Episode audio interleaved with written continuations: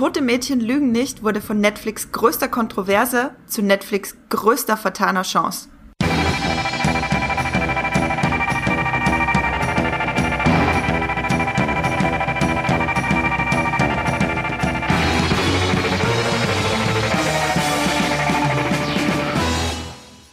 Hallo und herzlich willkommen zu Streamgestöber, einer neuen Folge von eurem Moviepilot Podcast, in dem wir über alle möglichen Serien und Filme, aber vor allem Serien reden, die es da draußen zu streamen gibt bei Netflix, Amazon, Join und Anime on Demand und äh, keine Ahnung, was es da alles gibt. Ihr kennt eure Streamingdienste sicher besser als ich. Und ich habe mir für das heutige Thema, das da heißt Tote Mädchen lügen nicht, ähm, zwei Kollegen eingeladen, um nicht ganz alleine über die Serie reden zu müssen, weil das wäre super traurig. Ich habe äh, hier über Skype äh, verbunden bei mir den Matthias Hopf. Hallo Matthias. Hallo. Und ich begrüße den Max Wieseler. Hallo Max. Hallo. Schön, dass ihr beide da sind und dass ihr mit mir äh, mit über diese ja äh, erst wahnsinnig kontroverse, dann immer noch kontroverse und dann schon ein bisschen lächerliche und belanglose Serie redet. Wir haben da auf jeden Fall ganz, ganz, ganz viel drüber zu diskutieren. Und der Podcast ist auch für alle da, die die Serie nicht weitergeguckt haben und auch für alle, die die Serie gar nicht geguckt haben, weil wir generell auch viel über die Kontroverse um die Serie Tote Mädchen lügen nicht reden werden und äh, was es eigentlich damit auf sich hat und wie die verlaufen ist. Und bevor wir äh, volle Kanne kopfüber ins Streamgestöber tauchen, würde ich Max bitten, noch ein paar Worte zu sagen zu Steady. Uhu. ähm, hey. Genau, äh, Steady ist so eine Plattform wie zum Beispiel auch Patreon, äh, wo wir jetzt auch eine Seite haben, weil wir natürlich auch gerne auch in Zukunft weiterhin gerne für euch tolle Podcasts mit Serienbeschreibungen und Besprechungen machen möchten. Ähm, und dazu könnt ihr uns jetzt unterstützen, da würdet ihr uns riesig helfen. Und äh, dann könnt ihr, wenn ihr uns unterstützt bei Steady, könnt ihr auch mitbestimmen, über welche Themen wir im Podcast reden. Und ihr bekommt sogar auch noch Bonusfolgen von unserem Podcast. Also habt ihr sogar auch noch was davon. Ähm, wir packen den Link dann auch in die Beschreibung vom Podcast noch rein und würden uns riesig freuen, wenn ihr bei uns mit zur Community gehört und fleißig mitmacht und auch unsere Bonusfolgen hört. Genau, danke schön, Max. Alle Streamgestöber-Fans ab zu Steady. Danke für die kleine Einführung. Und dann habe ich noch eine kleine Verkündigung. Wir haben ja kürzlich im Lost Podcast, äh, glaube ich, war das. Ich kann mich nicht mehr genau erinnern. Ihr wisst es sicher besser als ich. Ähm, verkündet, dass wir die 25.000 äh, Follower haben. Und ich möchte jetzt verkünden, wir haben die 30.000 Abonnenten bei Streamgestöber geknackt. Yay! Uh, es war, glaube ich, Supernatural. Supernatural war es. Ah, Supernatural, ja, ist doch schon ein bisschen länger her. Ging, ging nicht ganz so schnell, der nächste große Schritt. uh, ähm, okay, dann...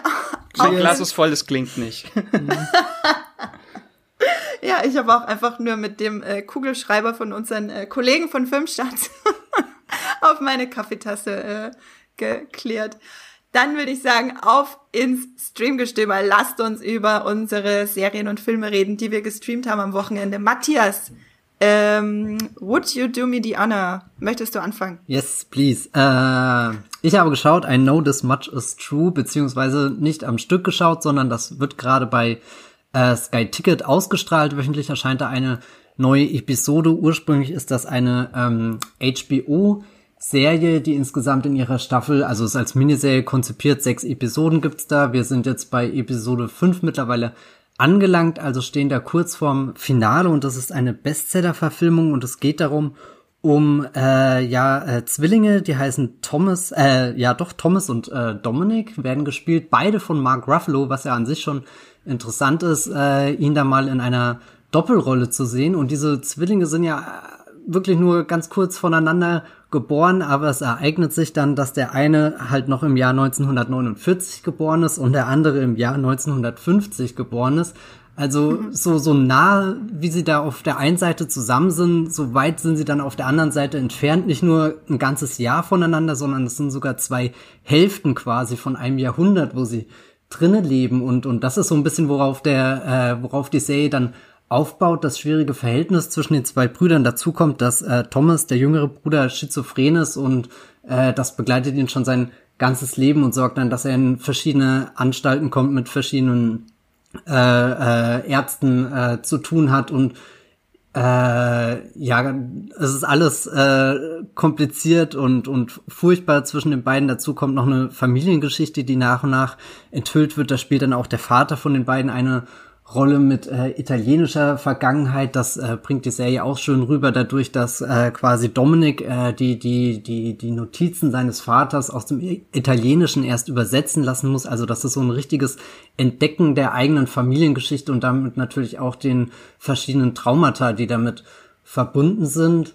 Es ist ziemlich niederschmetternd, das zu schauen. Ich bin froh, dass das wöchentlich ausgestrahlt wird, weil ich glaube, am Stück kann man das nicht durchgucken. Und ich bin vor allem deswegen begeistert von der Serie, weil Derek Cianfrance da der Regisseur ist. Der hat gemacht äh, Light Between the Oceans, Place Beyond the Pines und vor allem Blue Valentine, diesen wunderbaren, ja, dieses Liebesdrama mit Ryan Gosling und das äh, eins niederschmetternder als das andere. Ja, wenn sich hier Ryan Gosling und Michelle Williams zu äh, einer Gitarre äh, oder mit einer Gitarre verlieben. Nein, also sie verlieben sich nicht in die Gitarre, aber während Gitarre gespielt wird. Oh je, ich schweife sehr ab hier äh, das hat mich damals wirklich, äh, der Film hat mich sehr, sehr mitgenommen und äh, der Regisseur hat da einfach eine äh, sehr äh, oder oder er versteht das einfach diese diese Intimität zwischen den Figuren rüberzubringen und das macht er dann oft auch mit mit wirklich auf Film gedrehten Bildern. Bei I Know This Much Is True hat er auf 16 Millimeter gedreht und die Serie sieht dann auch wirklich auf der einen Seite wunderschön aus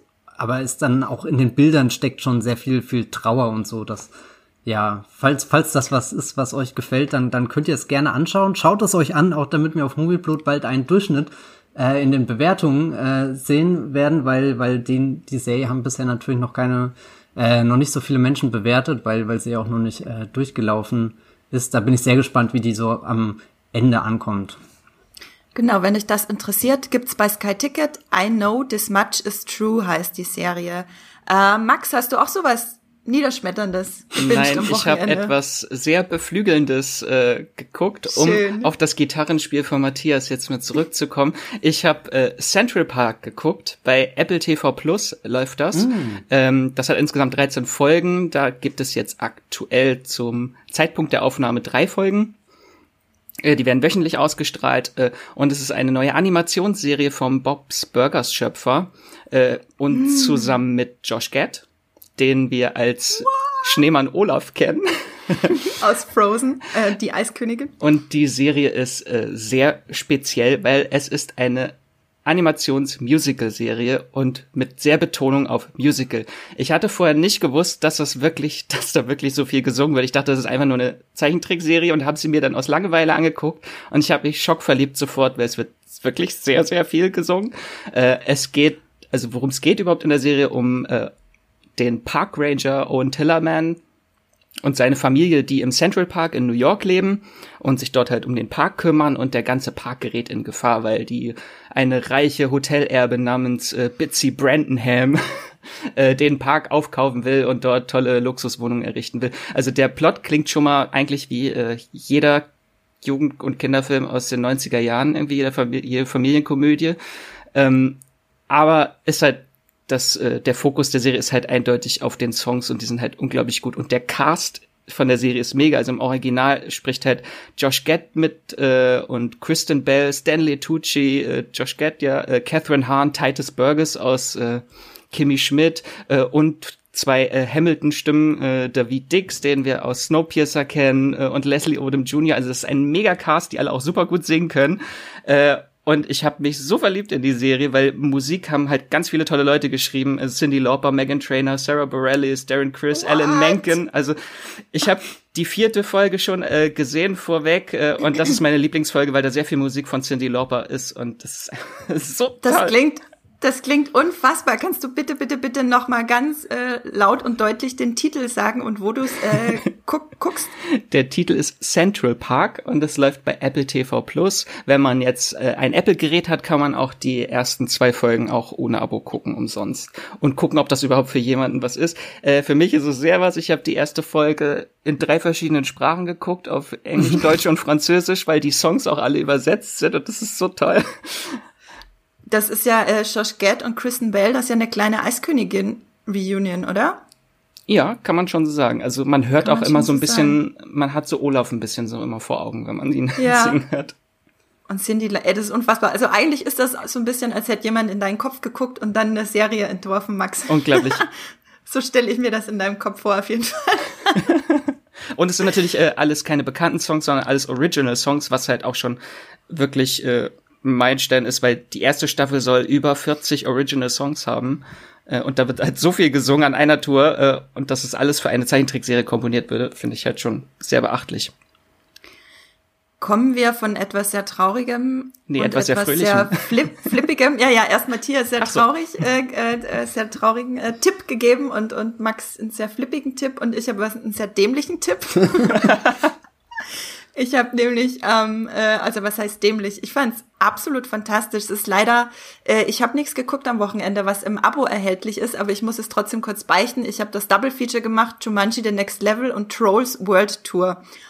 Ich habe mir beide Filme bei Amazon geliehen und ähm, fragt mich nicht, wie es dazu kam. Es ist einfach passiert. Es war einer dieser Samstage und äh, Jumanji The Next Level eben wieder mit Dwayne Johnson, Jack Black etc. ist äh, absolut fantastisch. Ich mochte ihn sogar noch mehr als den äh, als das den ersten neuen Teil. Ich finde die beide wirklich richtig gut.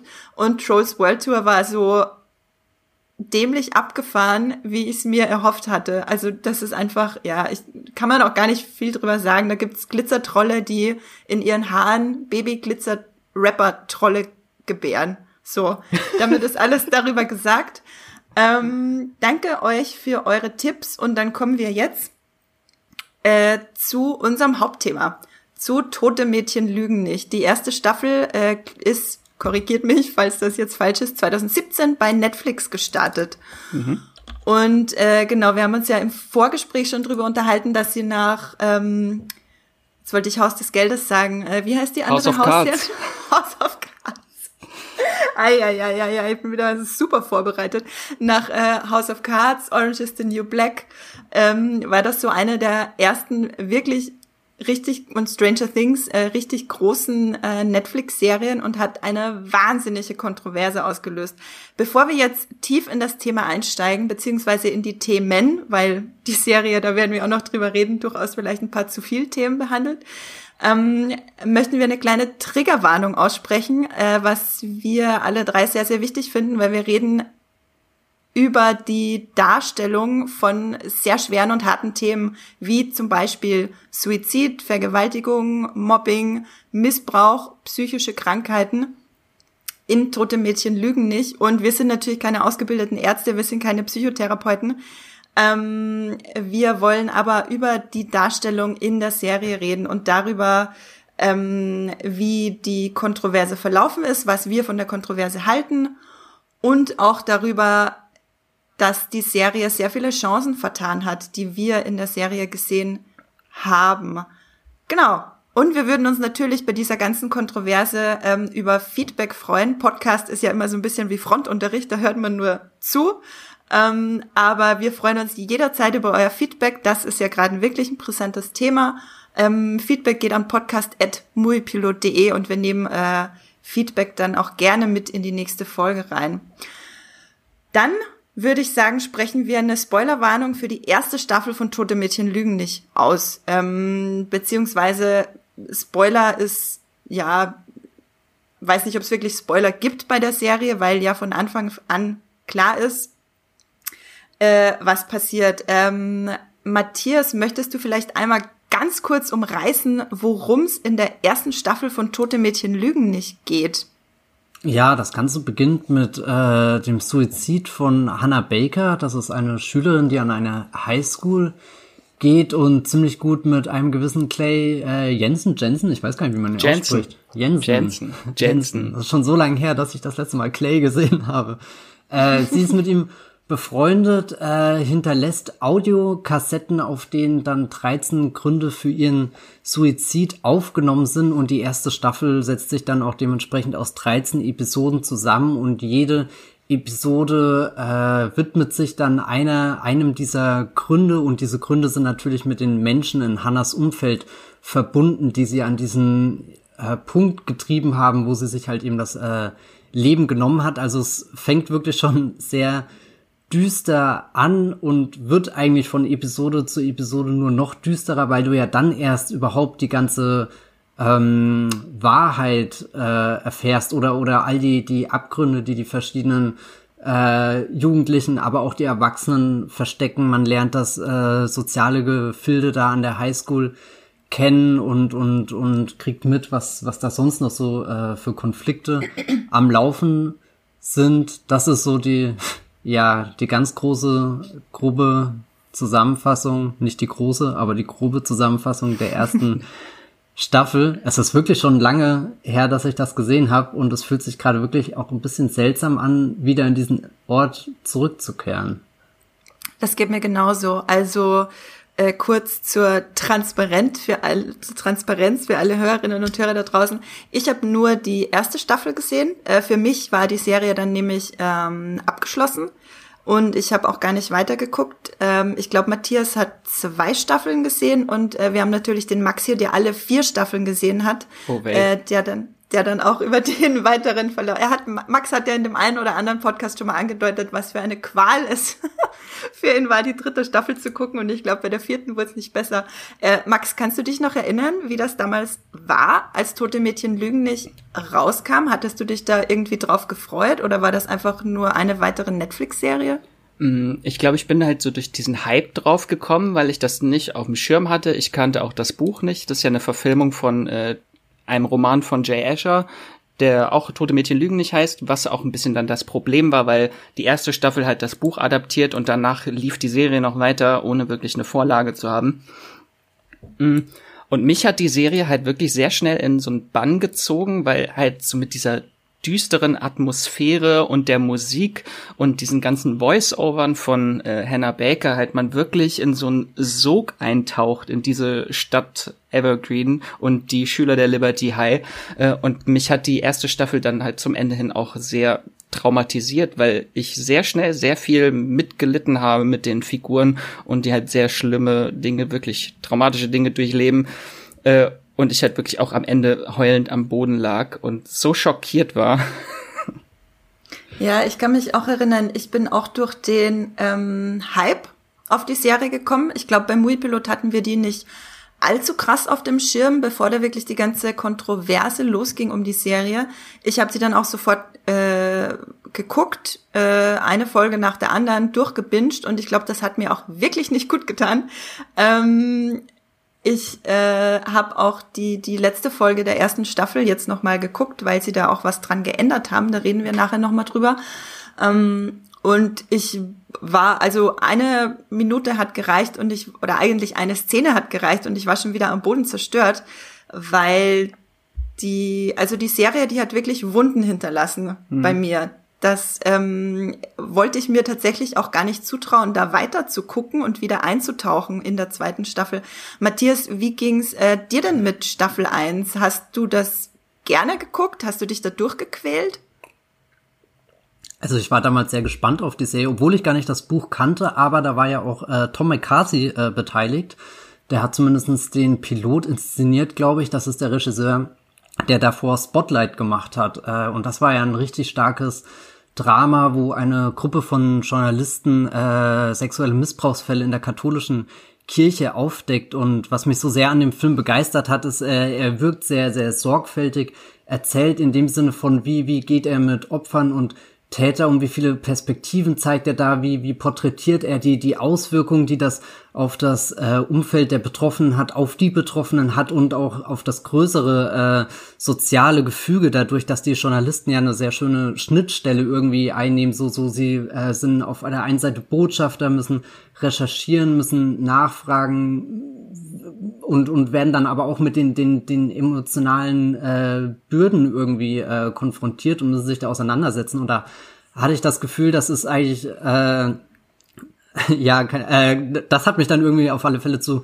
Tote Mädchen Lügen nicht ähm, hinbewegt. Und ich war da auch, auch sehr gefesselt irgendwie von der Staffel, auch weil ich das Gefühl hatte, da werden sehr viele Dinge offen angesprochen, die ich so nicht unbedingt aus Film und ähm, Serien kennen oder oder die da einfach nicht so vielleicht ich weiß nicht ob das das richtige Wort ist aber schonungslos dargestellt werden. Da werden wir später auch äh, drauf zu sprechen zu kommen. Und äh, ich glaube, mir ging es auch wie euch beiden, dass das einfach eine sehr äh, einnehmende Erfahrung war, die, die einen äh, regelmäßig runterzieht, aber irgendwie dann doch auch manchmal so äh, schon so Momente geschaffen hat, wo ich das Gefühl habe, ich komme zu den Figuren vor und kann zumindest einen Teil von ihrer Welt verstehen und ein paar Dinge davon von versteht man dann auch aus eigener Erfahrung oder eben auch nicht. Also so eine Serie, glaube ich, die beschäftigt einen, weil sie halt auch viele Dinge aufgreift, die man schon irgendwo mal im echten Leben äh, erlebt hat oder zumindest in Berührung damit gekommen ist und, und dadurch wird das halt auch sehr schnell eine sehr persönliche Serie.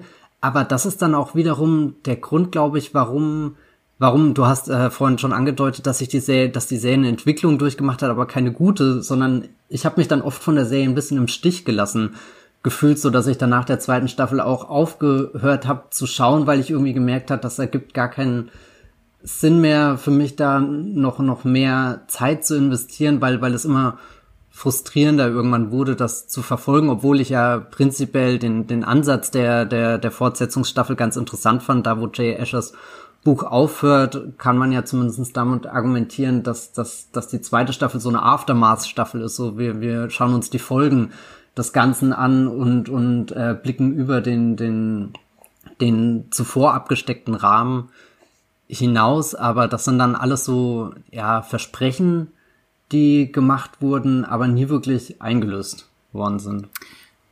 Ja, da bin ich total bei dir. Ich finde prinzipiell die Idee von der zweiten Staffel interessant, aber ich finde, dass die erste Staffel das ja eigentlich schon abdeckt, weil in der ersten Staffel wird ja parallel erzählt, wie es dazu kam und was danach passiert. Ähm, man erfährt schon, wie es den Leuten danach geht, wie sie versuchen, das zu verarbeiten, ähm, wie, ja, wie sie versuchen, ihr Trauma zu überwinden. Ähm, ich finde, darauf hätte man in Staffel 1 noch ein bisschen mehr Fokus legen können. Ähm, beziehungsweise eigentlich war das schon ganz gut ausgeglichen.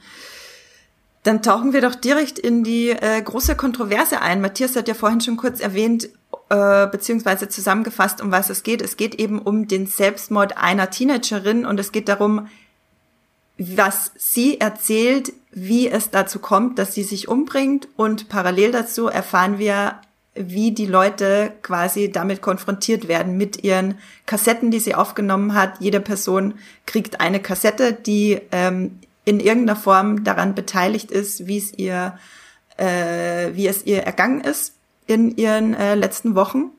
Darf ich da kurz äh, einhaken? Das finde ich nämlich, äh, ja. Hannah Baker finde ich halt super, dass sie da die mit Catherine Langford äh, besetzt hatten, die eigentlich recht unbekannt bis dahin war und dann halt mehr so Identifikationspotenzial dadurch erwirkt, weil ursprünglich war die Serie eigentlich als Film angedacht und damals sollte noch Selena Gomez die Hauptrolle spielen, die dann später in der Netflix-Serie dann als Produzentin dabei war und ich weiß nicht, ob das so funktioniert hätte, wenn man so ein bekanntes Gesicht wie Selena Gomez dann halt als Hannah Baker dort gesehen habe. Ich kann es mir einfach gar nicht vorstellen.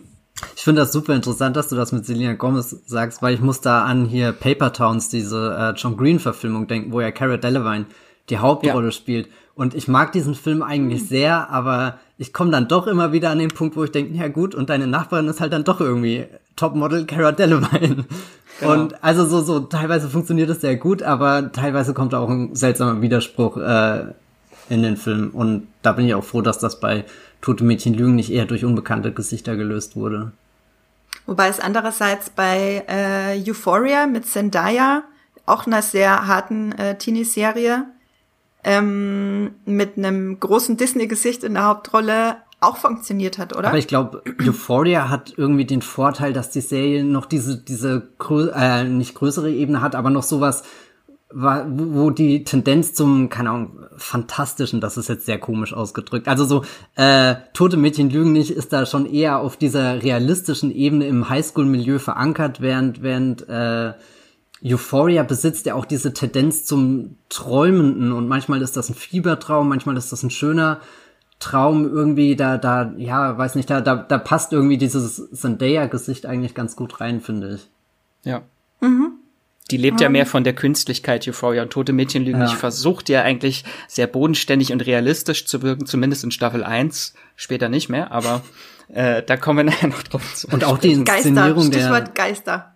Die, die Inszenierung der Folgen von, von äh, Euphoria sind ja viel stilwütiger auch generell. Ja, also ja. Mhm. was, was man da für, für Drehungen, für, für Filter, für weiß nicht was alles äh, hat für, für Bewegungen und Tote Mädchen lügen nicht, äh, ist da schon eher, dass wir setzen uns an den Tisch im Klassenzimmer und hören jetzt erstmal zu, beobachten und schauen, was passiert, was ja auch äh, nichts Schlechtes ist, das ist einfach eine andere Herangehensweise und die bringt ja auch ein gewisses Konzentrationspotenzial und so mit sich, dass man da ganz aufmerksam im Detail was äh, analysieren kann.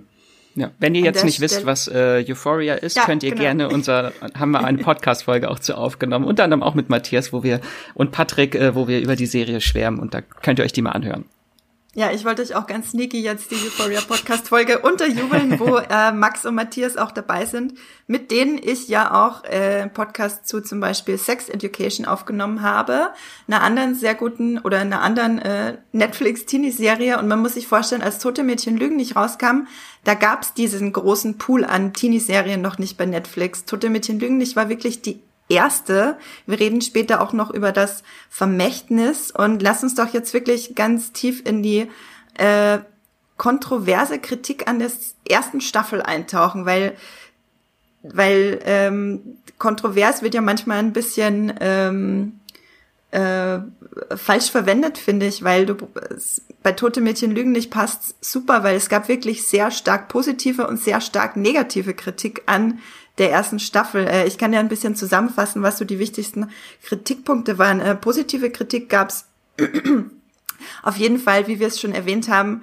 äh, dafür, dass diese ganzen harten Themen, so wie Matthias meinte, schonungslos porträtiert werden, dass sie überhaupt porträtiert werden, dass wir ähm, überhaupt konfrontiert werden damit und dann auch noch äh, in der Serie, die quasi äh, direkt das jugendliche Zielpublikum, um das es geht, anspricht.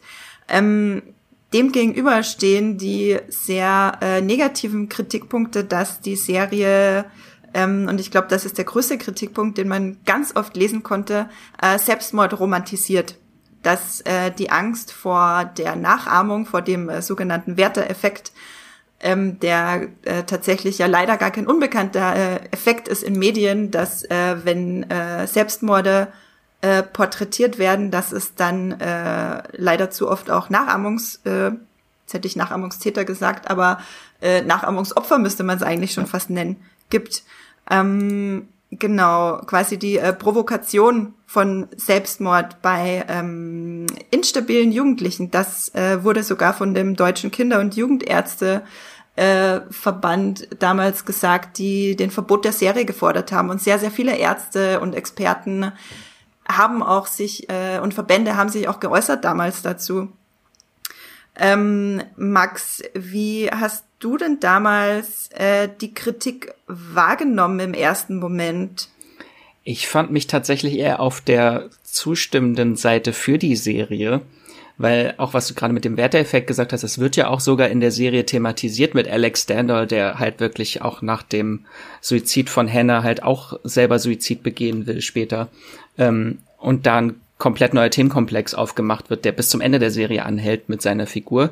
Ähm, ich hatte auch erst ein bisschen die Angst, weil die Serie halt natürlich schon das Ganze so ein bisschen verklärt zu so einer Who Done It, äh, Why Done It Geschichte, obwohl es ja eigentlich um Suizid geht äh, und dann so von diesen 13 Gründen halt einige sehr banal auch manchmal sind, manche eher weniger. Ähm, aber halt wie der Suizid am Ende dargestellt wird, dass er so drastisch und traumatisch auch für den Zuschauer dargestellt wird. Und find, also da finde ich nicht, dass er irgendwie äh, Suizid romantisiert, weil er wirklich drei, in drei Minuten Länge wirklich zeigt, wie dieses Mädchen qualvoll stirbt äh, und auch ein bisschen mit diesem Vorteil aufräumt, ist jetzt kein Vorteil, also ich würde es jetzt nicht Vorurteil nennen, mir fehlt nur kein anderes Wort ein, äh, dass man denkt, oh, man schwebt so dahin, wenn man sich die Pulsadern aufschneidet. So, nein, die Serie zeigt halt wirklich krass, wie brutal das für den Körper und traumatisierend ist und auch äh, nicht kurz der Tod. Ja, äh, da müssen wir auch auf jeden Fall jetzt gleich drüber reden, äh, dass Netflix mittlerweile genau diese Szene nämlich rausgeschnitten hat. Ähm, das finde ich eher kontrovers, ja. ja, das, ähm, da bin ich mir auch ziemlich unsicher, was ich davon halten soll. Ähm, ich kann mich halt erinnern, als dann wirklich diese Szene kam, auf die ja, muss man sagen, die ganze Serie hinausläuft, also mhm. wirklich ihr Selbstmord. Ähm, ich habe, ich kann mich genau dran erinnern. Also ich war selten so aufgewühlt, als ich was gesehen habe auf meinem Fernseher. Ich habe ich hab meinen Fernseher angeschrien. Ja. Ich habe wirklich, ich habe Hannah Baker an meinem Fernseher angeschrien, dass sie das jetzt nicht machen soll, äh, obwohl ich schon von äh, Folge eins wusste, dass das genauso passieren wird. Und dass man dann halt direkt in der nächsten Szene sieht, wie halt äh, ihre äh, Mutter reinkommt und halt ihre Leiche findet. Das ist, äh, ja, das äh, wird mich bis am Lebensende verfolgen. Du möchtest mich so jetzt zum Wein bringen, oder? ja, ich muss auch aufpassen. Ähm, um, und jetzt fehlt diese Szene. Jetzt sieht man quasi Hannah, wie sie in den Spiegel guckt, ähm, bevor sie sich umbringt. Und in der nächsten Szene sieht man, wie die Mutter reinkommt. Man sieht kein Blut, man sieht äh, keine Gewalt an ihrem Körper. Ähm, ist äh, ein heikles Thema. Netflix hat das mit der Begründung rausgenommen, dass es auf äh, äh, Basis von äh, äh, der Empfehlung von Experten passiert ist, quasi. Und ähm, Netflix hat auch immer sehr, äh, wie soll ich sagen, sie haben auch immer sehr viel reagiert auf die Kritik, äh, auf die Kritik, die da äh, kam. Eben, sie haben äh, Stellung bezogen, die Macher haben immer wieder Stellung bezogen. Ähm, Matthias, wie findest du das denn, dass diese eine Szene jetzt fehlt und ist dir das auch so unglaublich äh, gewaltsam in Erinnerung geblieben? Ja, ähm, die Szene ist habe ich auch nicht mehr vergessen. Äh, habe ich auch nie wieder angeschaut jetzt. Äh, ich habe mhm. gestern wirklich für eine Sekunde überlegt, ob ich in Vorbereitung für den Podcast nochmal irgendwas davon anschauen soll, aber äh, da habe ich mich dann dagegen entschieden, da wollte ich nicht nochmal hin. Ähm, ja, ich glaube, ich bin kein Fan davon, dass sie die äh, Szene geschnitten haben, auch wenn sich da Argumente finden lassen, die die dafür äh, sprechen. Äh, ich glaube, muss man aber auch sagen, dass sie es zwei Jahre später erst gemacht haben. Ja, also das, das ist ein bisschen seltsam. Ich finde eh, also es ist äh, auf so einer, oh Gott, intellektuellen Ebene ist das ja ein super interessanter Fall von, da ist jetzt ein Streamingdienst, der eine sehr kontroverse Serie raushaut und ja viele hm. Freiheiten hat, die ein klassisches Network zum Beispiel nicht hat mit seinen linearen ähm, Ausstrahlungen. Also dass hier überhaupt eine Szene rausgeschnitten werden kann, dass das dann aber auch nicht so wirklich transparent passiert. Ich wusste nämlich, dass bis zu unserer Vorbesprechung von dem Podcast auch nicht, dass die Szene jetzt wirklich verschwunden ist. Ich kann mich erinnern, dass es damals vor äh, Jahren halt die äh, Diskussion darum gab, aber ich wusste nicht, dass sie jetzt auch äh, tatsächlich entfernt wurde und und dann äh, wie Andrea auch schon gesagt hat Netflix hat ja auch reagiert. Zum Teil fand ich das auch interessant dass es ja dann auch äh, eine eigene Website zum Beispiel gab die ja auch in deutscher Sprache verfügbar war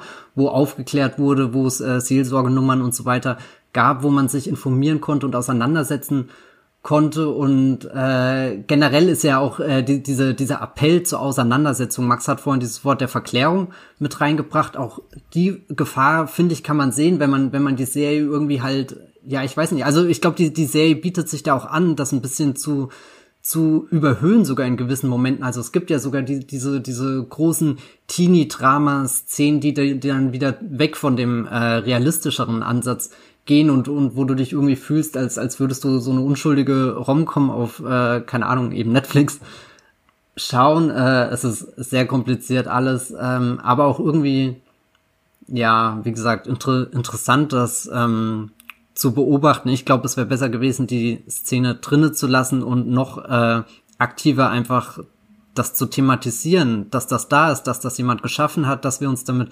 auseinandersetzen müssen, weil der Suizid ist ja nicht nur in der Serie, sondern das existiert ja auch in unserer echten Welt. Und nur weil wir jetzt die Szene streichen, verschwindet das Problem ja nicht. Also so, so, die, die, die Handlung bleibt ja weiterhin bestehend und sie fußt ja weiterhin auf Dingen, die auch eben in der echten Welt ähm, existieren. Und das war ja eigentlich einer der mutigen Schritte von äh, 13 Reasons Why, dass äh, dem eine Bühne zu geben, auch wenn, wenn das natürlich super schwer ist zu definieren, wie soll die Bühne aussehen, wer ist das Publikum, wer darf da überhaupt zuschauen, zuhören, äh, wa was dürfen wir überhaupt ähm, zeigen und, und vielleicht ist da Tote Mädchen lügen nicht beides irgendwie äh, gelungen, aber eben auch gescheitert, weil, weil eben so viel Unsicherheit da existiert, wie man damit umgeht und weil halt auch sehr schnell sehr viele gefestigte Meinungen da schon, äh, Meinungen irgendwie reinschießen, anstatt das erstmal mh, hm, wirken zu lassen, nicht wirken im Sinne von, man genießt das und schaut das jetzt an. Ich glaube, das hat keiner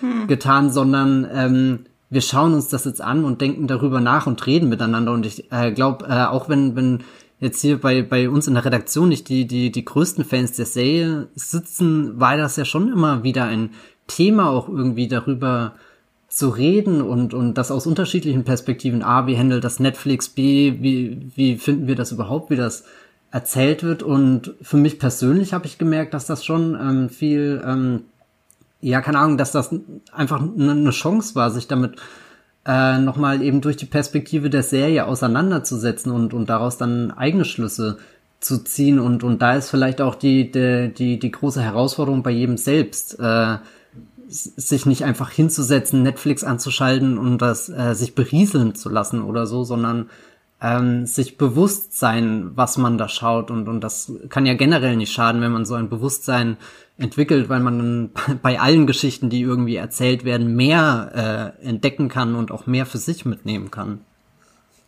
Ja, ähm, ich fand das alles sehr spannend, was du gerade gesagt hast, vor allem äh, der Begriff der Verantwortung. Mhm. Die Eigenverantwortung. Wer ist denn jetzt für wen verantwortlich? Du hast eine Serie, die sehr offensiv und sehr intensiv sich mit dem Thema Selbstmord auseinandersetzt und auch einen Selbstmord zeigt. Inwieweit sind denn die Macher jetzt dafür verantwortlich, was mit den Rezipienten der Serie passiert? Inwieweit sind denn die äh, äh, Konsumentinnen und Konsumenten, also eben auch Jugendliche, vielleicht auch instabile Jugendliche oder generell ähm, Leute, die sich halt von dem Thema irgendwie mitgezogen fühlen, inwieweit sind die denn jetzt für sich selber verantwortlich? Ist Netflix dafür verantwortlich? Sind die alleine für sich verantwortlich? Sind Eltern dafür verantwortlich, alles immer mit ihren Jugendlichen zu gucken. Ähm, wir sind, so wir eben wie tote Mädchen lügen nicht. Ja, und äh, das sind halt so die spannenden Fragen und ich glaube, die können halt die können halt nicht immer alle komplett eindeutig beantwortet werden. Max, wie siehst du das denn? Ich finde es auch ein schwieriges Thema. Also ich finde, Netflix hat sehr viel gemacht. Das fing ja schon damit an, dass sie von Anfang an Warntafeln vor bestimmten Folgen hatten.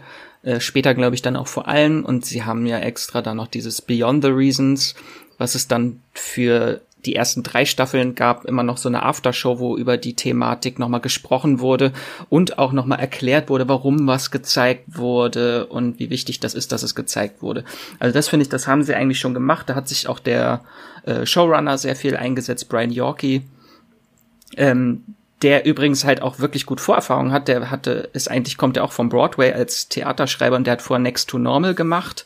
Äh, das ist ein ganz, ganz tolles Musical, was ich nur empfehlen kann, wo es auch um äh, Trauer und äh, Bipolarität geht äh, und halt auch dieses ganze therapeutische drumherum alles sehr aufgreift in Musicalform natürlich, aber trotzdem auch sehr niederschmetternd und alles sehr schön äh, allumfassend besprochen, das Thema. Und äh, das versuchen sie halt auch mit diesen Aftershows in Staffel 1 und 2 und nachher nimmt das halt leider sehr ab. So. Hm. Habt ihr eigentlich mal mit jemandem gesprochen, der, der quasi jünger ist oder also im Alter der, der Protagonisten und die Serie gesehen hat? Weil das habe ich mich oft gefragt. Als ich Tote Mädchen lügen, wie ich nicht gesehen habe, habe ich ja schon die Schule zu einem Stück weit hinter mir gelassen und, und hatte auch schon irgendwie, also so wusste, was mit vielen der Begriffen in der Serie anzufangen, aber ich kann mir auch vorstellen, dass, dass viele dann irgendwie über tote Mädchen lügen nicht da hineinstolpern, überhaupt zum ersten Mal mit Suizid konfrontiert werden und, und das, ja, ich weiß nicht, das würde mich super interessieren, was man da am Ende dann von, von Tötemädchen Lügen nicht mitnimmt, also Max, hast du das mit deiner kleinen Schwester geguckt? Nee, das war damals mein erster Gedanke, als ich die letzte Folge gesehen habe. Ich möchte nicht, dass meine Schwester das guckt. äh, hat sie aber, aber wir haben, glaube ich, gar nicht drüber gesprochen. Mist, da hätte ich mich jetzt besser vorbereiten können. also ich weiß, dass sie die erste Staffel geguckt hat. Bei den anderen weiß ich es, glaube ich, nicht. Ich hm. glaube, sie hat auch nicht weitergeguckt. Danach. Weil, weil wenn wir ja auch irgendwie so, äh, oder beziehungsweise ergreift ja schon die Verantwortung bei dir, dass du sagst, du willst eigentlich nicht, dass, dass sie sie schaut und, und dieses Verantwortungsgeflecht, um das nochmal aufzugreifen, das ist ja dann sehr komplex eigentlich bei der Serie. Es gibt auf der einen Seite mm mich als Zuschauer, der sich natürlich im Klaren sein muss, was was will ich irgendwie gucken, was kann ich gucken, was was vertrage ich? Und dann gibt's Netflix, die die Tafeln einblenden und und Hilfe danach äh, oder oder Ver Vertiefung danach anbieten. Dann gibt's natürlich Eltern, die irgendwie die Kindersicherung bei Netflix einschalten können oder nicht, aber ich glaube, das ist ja bei Tote Mädchen Lügen nicht eh problematisch, weil das ja ein Inhalt ist, der für rein theoretisch alle Jugendlichen zugänglich sind, die über die normale Sicherung eh rauskommen, oder? Ich weiß ich gar glaub, nicht, wie das genau 16. bei Netflix geregelt ist. Hm. Also so, so, es gibt sehr viele verschiedene Parteien, die eigentlich zusammenspielen müssen und, und das ist vielleicht auch eine der, der großen Herausforderungen bei Netflix, zu merken, dass ein Film oder eine Serie nicht einfach nur etwas ist, was ich halt schnell in den Player schieb und dann ist gut. Oder eben auf Play drück, sondern dass das damit unter Umständen auch einfach mehr verbunden sein kann. Und dass das ich finde auch, also ich finde es, ja, ich finde es auch wichtig, dass die Serie geguckt wird eigentlich äh, von der Thematik her, weil das ja wichtige Themen sind. Es ist nur sehr, die Darstellung ist halt schon äh, ich glaube, die vorletzte Folge, so diese große Vergewaltigung äh, von Hannah, die wirklich so drastisch dargestellt ist, wo wir da minutenlang auf ihrem Gesicht äh, bleiben mit der Kamera, während sie mhm. vergewaltigt wird. Das war fast noch traumatischer, finde ich, als äh, die Suizidszene. Äh, die ist auch übrigens nicht rausgeschnitten worden. Ähm, und das sollten dann halt auch Jüngere, die jetzt vielleicht 14, 15 sind, dann mit ihren Eltern vielleicht zusammen gucken, um darüber zu reden. Und weil ich nicht weiß, wie man darauf als junger Mensch reagiert, dann alleine damit gelassen zu werden mit diesem Bild. Das hm. wird ja nicht groß gesprochen. Man wird ja wie Henna eigentlich traumatisiert zurückgelassen danach. Das finde ich ein gutes Stichwort, dass nicht alleine gelassen werden mit, mit den Inhalten, die man da sieht. Ja, ja das äh, greift auch auf, was Matthias du vorher gesagt hast, dass du dich ja irgendwann später selber von der Serie allein gelassen gefühlt hast. Und ähm, da kommen wir dann auch noch auf jeden Fall darauf zurück, wenn wir über, äh, äh, wenn wir Staffel 2, 3 und 4 umreißen, was uns leider nicht erspart bleibt. Ähm, ich bin sehr froh, dass die erste Staffel existiert. Ich bin sehr froh, dass ich sie gesehen habe. Äh, sie hat auch bei mir persönlich so ein paar Wunden äh, aufgerissen. Aber was ich halt sehr spannend finde, ähm, ich habe halt die Serie aus der Position von jemanden äh, betrachtet, der halt in seinem Leben schon ab und an mit äh, äh, Suizid konfrontiert war. Und ich habe es halt quasi, also ich habe halt das Schicksal verfolgt von den Leuten, die halt äh, danach damit umgehen mussten. Und aus der Perspektive fand ich die Serie wahnsinnig gelungen. Aus der Perspektive fand ich, hat sie ähm, alles richtig gemacht. Also quasi, dass du siehst, wie die Leute danach damit umgehen, wie die Eltern damit umgehen, wer, wie die Schuldgefühle die Leute zerfressen, was habe ich nicht gesehen, was hätte ich schon früher sehen sollen, äh, was, was, wie soll mein Leben jetzt weitergehen? Also all diese Sachen, das ist ja nochmal ein Part, über den, finde ich, gar nicht diskutiert wird bei der Serie, weil einfach alles andere natürlich so viel ähm, äh, äh, dringlicher erscheint, weil es da ja wirklich eben um die Nachahmung geht. Aus, äh, das ist so mein Hauptgrund, warum ich richtig froh bin, dass es diese erste Staffel, die ich gesehen habe, gibt, weil äh, da hat die Serie wirklich alles richtig gemacht.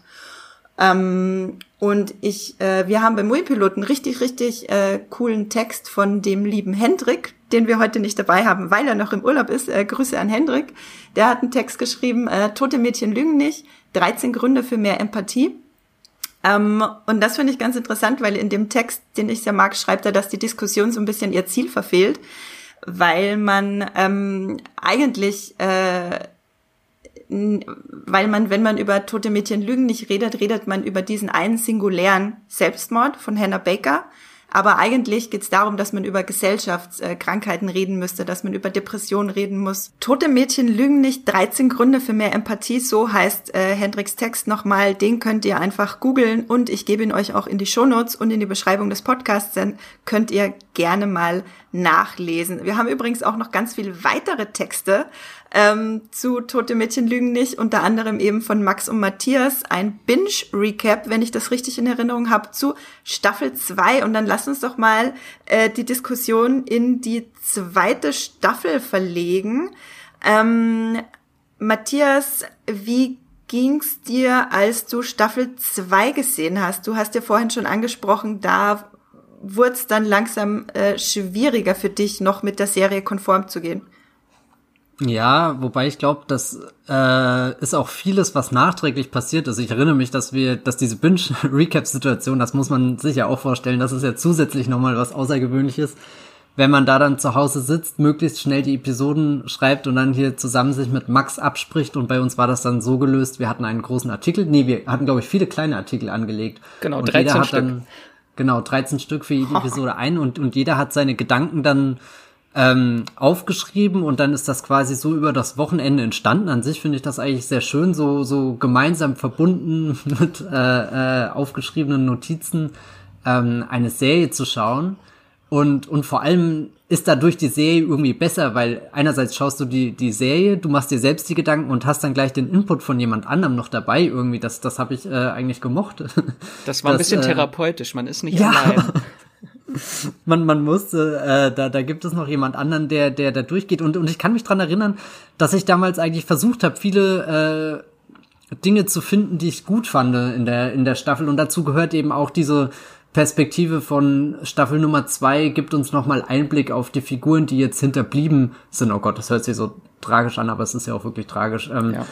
Aber je, je länger ich irgendwie dann auf die zweite Staffel zurückgeguckt habe, desto mehr ist mir irgendwie klar geworden, nur weil irgendwie wichtige Themen nochmal angesprochen wurden, nochmal da ein Input gegeben wurde, nochmal da eine Facette enthüllt wurden, macht das wirklich noch keine gute Serie, macht das noch keine gute Drehbücher, macht das noch keine gut geschriebenen Figuren, weil im Endeffekt habe ich das als sehr quälend langsames Durchexerzieren irgendwie in Erinnerung und es hat sich dann immer mehr angedeutet, dass das, was bei der ersten Staffel für Kontroverse gesorgt hat, dass das fast schon als Effekt instrumentalisiert wird, dass, dass sich tote Mädchen lügen nicht, dass das nicht die Coming-of-Age-Geschichte mit ernsten Themen ist, sondern dass die Serie als Marke irgendwie erkannt hat, okay, sie brauchen das nächste krasse Ding, was irgendwie an der Highschool passieren kann und darauf bewegt sich alles mit äh, äh, zu und du bekommst überall diese düsteren Vorzeichen und und spürst schon, oh Gott, der der Horizont, äh, da da verdunkelt sich gerade alles, gleich zieht das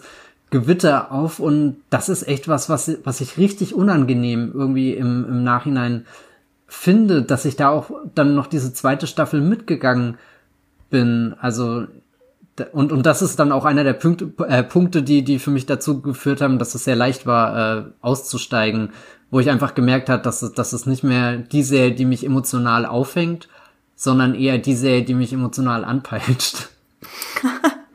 äh, Max, wie, wie ging's dir mit, mit äh, Staffel 2? Also ich, äh, ich fand super, dass wir diese Binge-Recaps gemacht haben, weil das wirklich sehr therapeutisch war und geholfen hat. Äh, weil für mich war die zweite Staffel sehr kathartisch, weil die erste hat wirklich so viele Wunden hinterlassen, die dann alle wieder aufgerissen wurden. Also es reicht dann schon, dass irgendein Charakter irgendwie auftaucht und man fängt an zu flennen und hat irgendwie Flashbacks schon fast selber vom Trauma. Ähm, also es ist leider viel falsch gelaufen in der zweiten Staffel und auch einiges richtig man merkt halt, die Macher hatten Probleme, weil es keine Buchvorlage gab. Die erste war halt so schön in sich geschlossen, kompakt mit diesem Mystery-Aspekt und trotzdem auch noch wichtige Themen angesprochen. Äh, und in der zweiten Staffel versuchen sie halt, also das ist ein guter Epilog, finde ich, zur ersten Staffel, die zweite Staffel, dass äh, halt nochmal die Auswirkungen des Ganzen, dass Hannahs Suizid eigentlich so einen Stein ins Rollen gebracht hat, dass halt diese Gesellschaft des Schweigens an dieser Schule so langsam aufgebrochen wird, dass mhm. Schüler halt jetzt langsam über ihre Traumata reden können und auch irgendwann merken, dass sie gemeinsam ihr Trauma bewältigen können und nicht jeder für sich alleine ist. Dieser Gemeinschaftsgedanke, der weitergetragen wird bis zum Ende der Serie.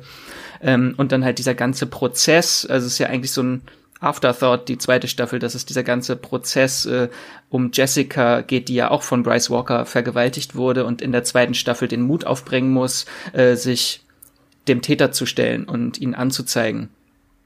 Und das fand Jessica, ich halt, ja. Ach so, nee, ich wollte nur sagen, dass das schön ist, dass du Jessica erwähnst, weil das ist wirklich so die einzige Figur, die mir da in Erinnerung geblieben ist, wo ich das Gefühl habe, da hat sich die zweite Staffel richtig rentiert, das durchzuhalten, weil weil da noch mal wirklich was erzählt wurde, was mich ziemlich mitgerissen hat. Ja, das, also ihren Handlungspunkt fand ich in der zweiten Staffel auch viel besser, weil in der ersten Staffel war es ja nur so wirklich dieser Alkoholismus, Alkoholismus, dem sie dann verfallen ist nach ihrem Trauma.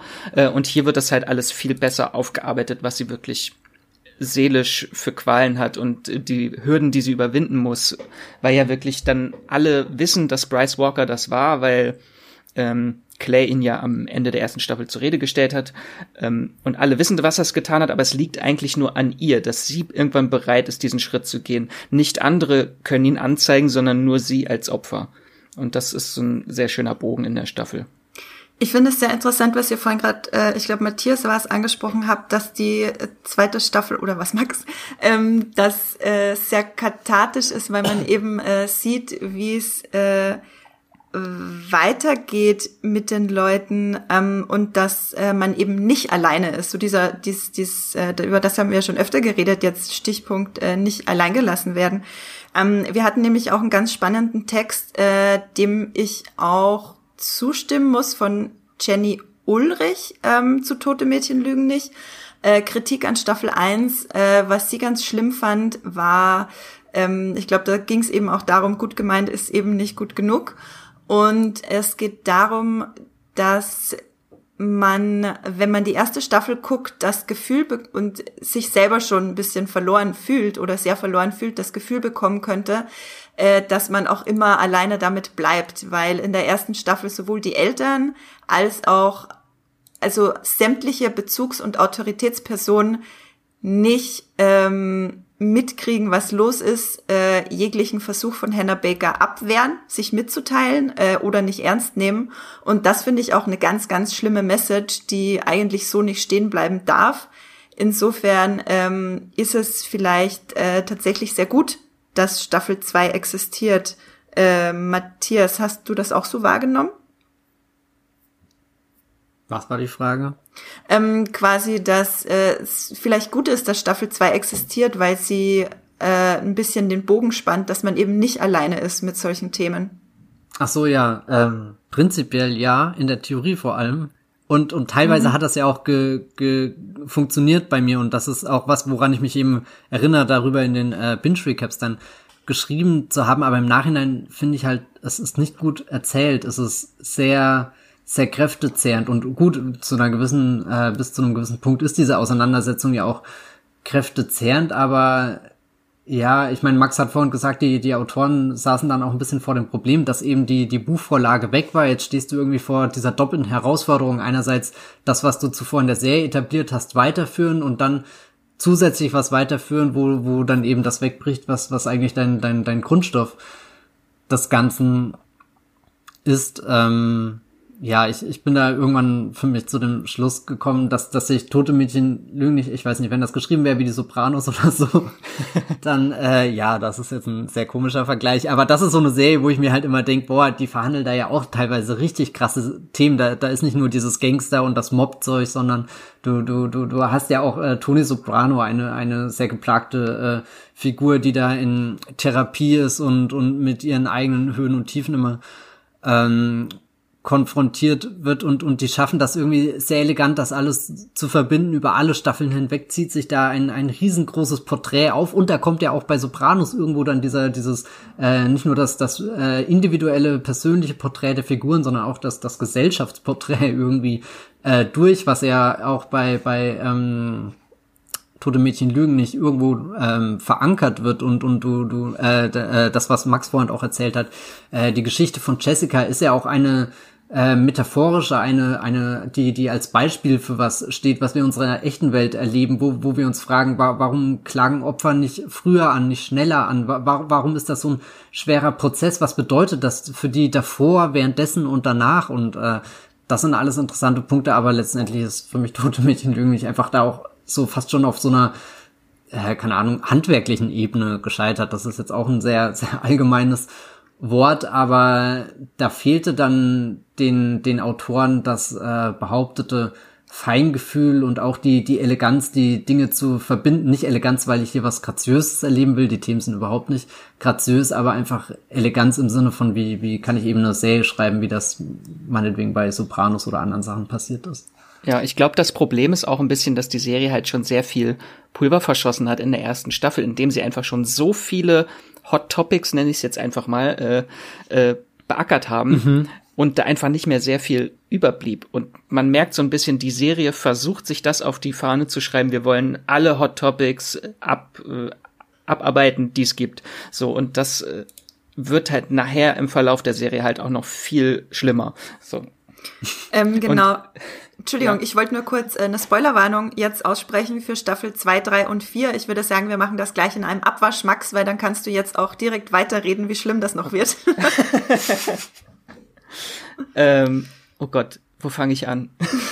nee, also äh, in Staffel 2 ist ja so die, der zweite große Themenkomplex, der dann aufgemacht wird. Waffengewalt an, an Schulen, was äh, gerade ein sehr großes Thema wurde, als die zweite Staffel gestartet ist.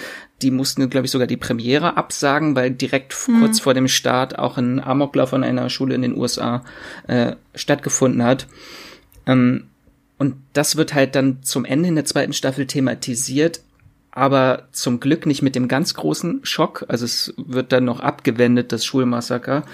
Aber trotzdem merkt man, dass die Serie dort wieder dem Exzess verfällt am Ende. Es kommt dann in der letzten Folge diese unglaublich, unglaublich brutale äh, Vergewaltigung oder der sexuelle Übergriff an Tyler Down, der mit einem Besenstiel in der Schultoilette irgendwie malträtiert wird von einem Mitschüler. Das hat mich persönlich unglaublich mitgerissen oder mitgenommen.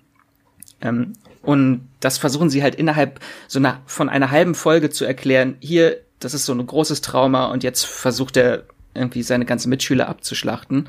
Ähm, das wird später dann noch ein bisschen aufgearbeitet, aber halt in dem Moment nicht. Man wird damit so zurückgelassen, so plötzlich wieder. Was auch, was wir vorhin schon über die erste Staffel gesagt haben, man wird dann plötzlich mit so einem Trauma zurückgelassen äh, und weiß gar nicht, wie, wie man das verarbeiten kann. Das wird dann halt erst später verarbeitet. Ja, ich finde, das ähm, ist ein wichtiger Punkt, den du da ansprichst. Die äh, Macher der Serie haben ja ganz oft äh, die Serie oder alle kontroversen Szenen damit verteidigt, äh, mit dem Credo zeigen und darüber reden ist besser, als es totzuschweigen. Ähm, Nur sie reden ja nicht drüber. Genau, das drüber reden ist halt der springende Punkt. Du kannst nicht einfach irgendwas zeigen und gut ist. Äh, jetzt ist es da, deal with it. So, so funktioniert's halt einfach nicht. Man muss halt eine, die Dis man muss sich dann halt auch um eine gewisse Diskussionskultur kümmern finde ich. Ähm, ja, der, der Dialog wird immer so um eine Staffel ver, verschoben. So diese ganzen Sachen, äh, was mit Jessica passiert ist, dieses Trauma wird halt erst dann in Staffel 2 bearbeitet, obwohl wir mit dem Trauma in Staffel 1 zurückgelassen werden. Mit Tyler Down ist es, der erlebt was unglaublich Schlimmes in Staffel 2 und es wird dann halt auch erst in Staffel 3 dann langsam aufgearbeitet. So, also du wirst halt als Zuschauer anderthalb Jahre erstmal damit äh, alleingelassen, so ein bisschen. Genau, das ist eben Stichpunkt alleingelassen, was Matthias vorhin auch meinte, wie er sich in äh, äh, Matthias, wie du dich in Staffel 2 gefühlt hast.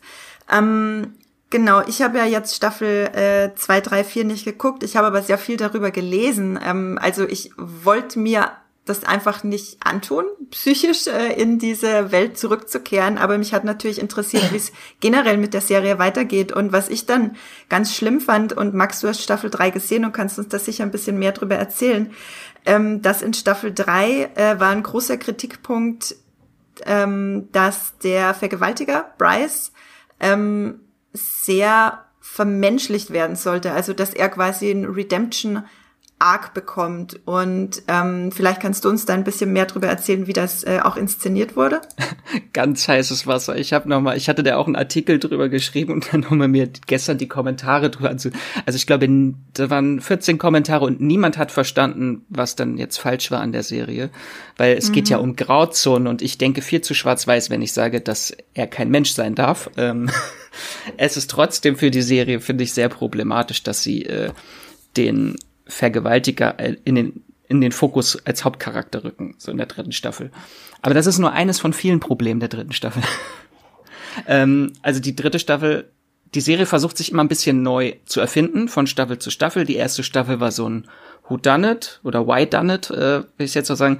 Die mhm. äh, zweite Staffel war so ein Courtroom-Drama plötzlich. Dritte Staffel meinst du? Ach so, nee, Entschuldigung. Oh Gott. Genau, die zweite Staffel war dann ein Courtroom-Drama ja. und die dritte Staffel äh, versucht jetzt äh, so ein richtig, richtiger Krimi zu werden. Also es, die versuchen halt, es gibt eine neue Ästhetik plötzlich in der dritten Staffel. Äh, Vorher gab es ja auch immer die Gegenwart und die Vergangenheit, also alles so mit Rückblenden erzählt und hier wird das plötzlich noch äh, weiter auseinandergerissen durch verschiedene Farbgestaltungen zwischen den Zeiten und verschiedene Bildformate. Also ständig ändert sich das Bildformat, wenn die Zeit springt. Das nutzt sich unglaublich schnell ab und die Serie wirkt dadurch unglaublich schnell künstlich und kühl, weil es halt alles plötzlich so ästhetisch ist äh, oder viel auf die Ästhetik geachtet wird und da dieser ganze Realismus für mich verloren geht, weil für mich war die Serie halt wirklich realistisch, auch wenn das nicht so realistisch passiert, dass wenige Schüler an einer Schule, Schule so viel durchmachen müssen wie in dieser Serie. Äh, aber das hat dem Ganzen halt so ein bisschen den Realismus genommen, die dritte Staffel. Und ein großer Kritikpunkt bei den Fans vor allem war halt, dass es eine neue Hauptfigur gibt, Arnie, die plötzlich auftaucht in der Serie als auch als neuer Erzähler plötzlich und einfach da ist. Alle Schüler kennt, alle ihre Geheimnisse kennt, sie ist einfach plötzlich da. So, und das hat, glaube ich, viele genervt. Ähm, und das Problem ist, dass auch die Darstellerin da sehr viel abbekommen hat, sehr viel Hass abbekommen hat plötzlich, was äh, ich, da habe ich überhaupt kein Verständnis für, wenn Leute wenn Schauspieler gemobbt werden in den sozialen Medien aufgrund einer Figur, die sie spielen. Mhm. Und alle, die das tun, haben, glaube ich, auch die Serie nicht gesehen und nicht verstanden. Weil genau um Cybermobbing geht es in dieser Serie und dann wird eine Hauptfigur oder ein Hauptdarsteller plötzlich äh, gemobbt, dass sie all ihre Konten in den sozialen Medien gelöscht hat.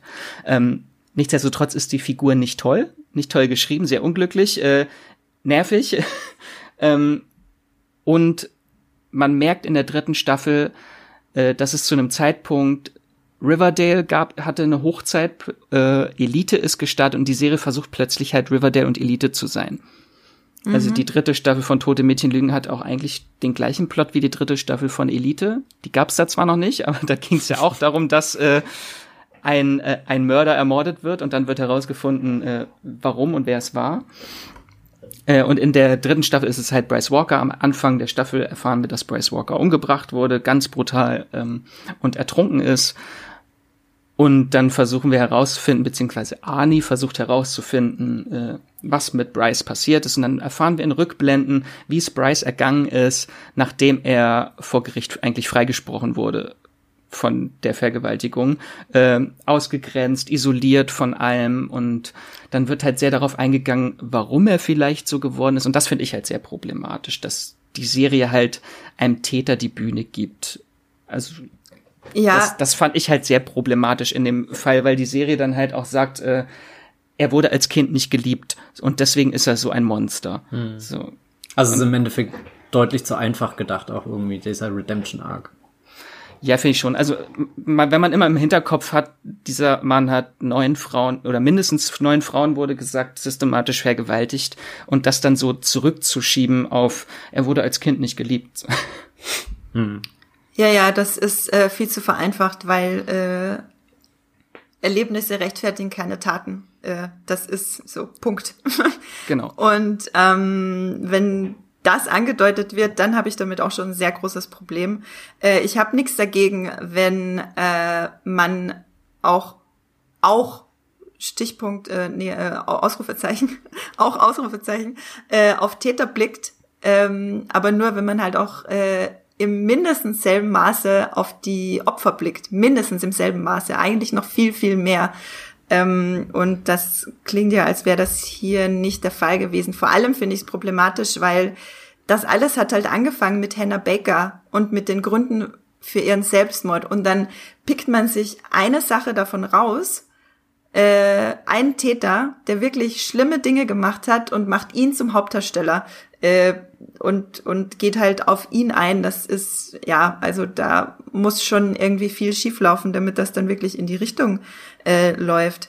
Und das gleiche haben sie ja auch mit Monty gemacht. Das ist der, der Tyler Down vergewaltigt hat und dem geben sie auch noch so eine Geschichte, dass es äh, tragischer Hintergrund, er ist ungeoutet und deswegen ist er so homophob. Äh, das ist trotzdem kein Grund, äh, seinen Mitschüler zu vergewaltigen. So. Äh, Mhm. Punkt damit. Endet aber auch am Ende damit, dass er stirbt. So. Und das ist aber auch, äh, finde ich, auch sehr kontrovers, dass die Serie dahin geht, dass alle Täter sterben müssen. Mhm. Also das finde ich ist auch eine schwierige Aussage, zu sagen, dass es okay ist, äh, seine Täter, sich seinen Tätern zu stellen und sie umzubringen. Ja, vor allem habe ich das Gefühl, dass sie da zum Teil den Selbstmord von Hannah Baker ähm, zu wenig, äh, wie soll ich sagen, also ihre Figur an sich vielleicht, ähm, ich weiß tatsächlich nicht, wie ich es formulieren soll, aber ich finde dadurch, dass äh, sie sich umbringt und dann ihre Täter sterben, also ich bin mir nicht sicher, was mir das jetzt für ein äh, Bild vermitteln soll. Das, äh, ich ich, ich, ja. ver ich verstehe die, die Entscheidung der Drehbuchschreiber nicht dahinter.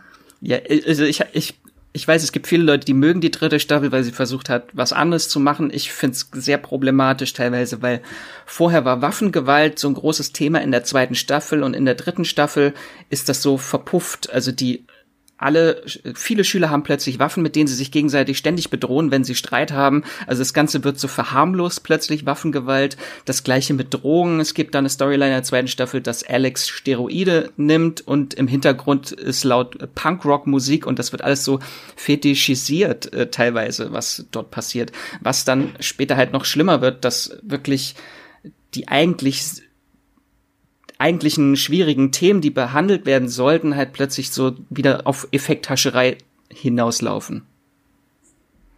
Was hätte, also gehen wir mal davon aus, dass es unvermeidbar war, äh, dass äh, die Serie nach Staffel 1 weitergeht, weil sie einfach ein sehr großer Erfolg war und äh, Netflix das Property dann quasi nicht liegen lassen wollte, einfach ähm, weil damit einfach Geld zu holen war und die Macher das weitermachen wollten. Gehen wir davon aus, es war unvermeidbar. Was hätte denn, was hätte denn Staffel 2, 3, 4 anders machen müssen oder besser machen müssen?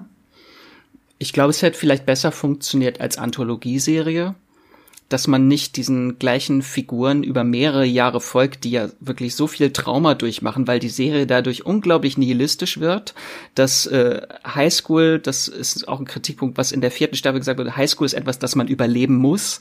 Äh, das also das ist eine sehr schwierige Aussage, weil es ist ja natürlich nicht für jeden. Also natürlich fühlt man sich als Teenager oft alleingelassen und macht schwere Zeiten durch, aber so generell die Schule als etwas, was überlebt werden muss, darzustellen und dann also diesen Satz so stehen zu lassen am Ende der Serie, finde ich auch sehr schwierig. Vor ja, allem, das ist ja genau so ein Element, was in diese verklärende Richtung geht. Ich meine, weiß Gott, ich habe nichts Gutes über meine Schulzeit zu berichten, aber weißt du, das ist irgendwie so ein Satz, der bei Fight Club am Ende steht und alle denken sich, uh, Gänsehaut, das war lieb.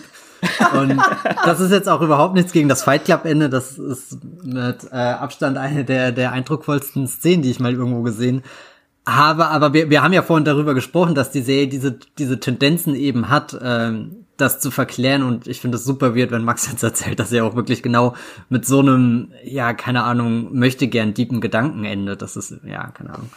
Vor allem, bin ich froh, dass ich ausgestiegen bin. Ja, das greift auch wieder das auf, was ich vorhin äh, über die Kritik von unserer äh, Redakteurin äh, Jenny Ulrich an Staffel mhm. 1 meinte.